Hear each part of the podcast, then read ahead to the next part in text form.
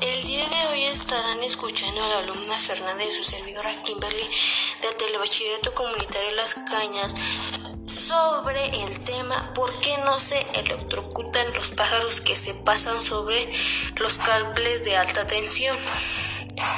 Es interesante el tema porque la electricidad podría entrar por una pata de un ave y atravesar el cuerpo y salir por la otra, eso no sucede porque la corriente tiende a escoger el camino más fácil y entre seguir de pata a pata por el cable que no tiene prácticamente resistencia y atravesar el cuerpo del ave que sí lo ofrece y mucha elige lo primero.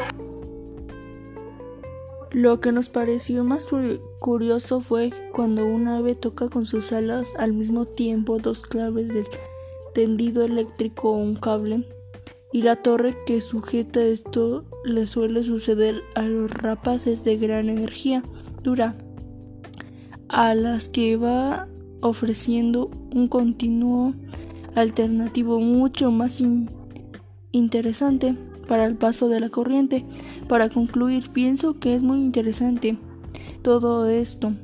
Muchas gracias por su atención. Les invito a seguir en nuestro canal Ciencia en la Comunidad y hasta pronto.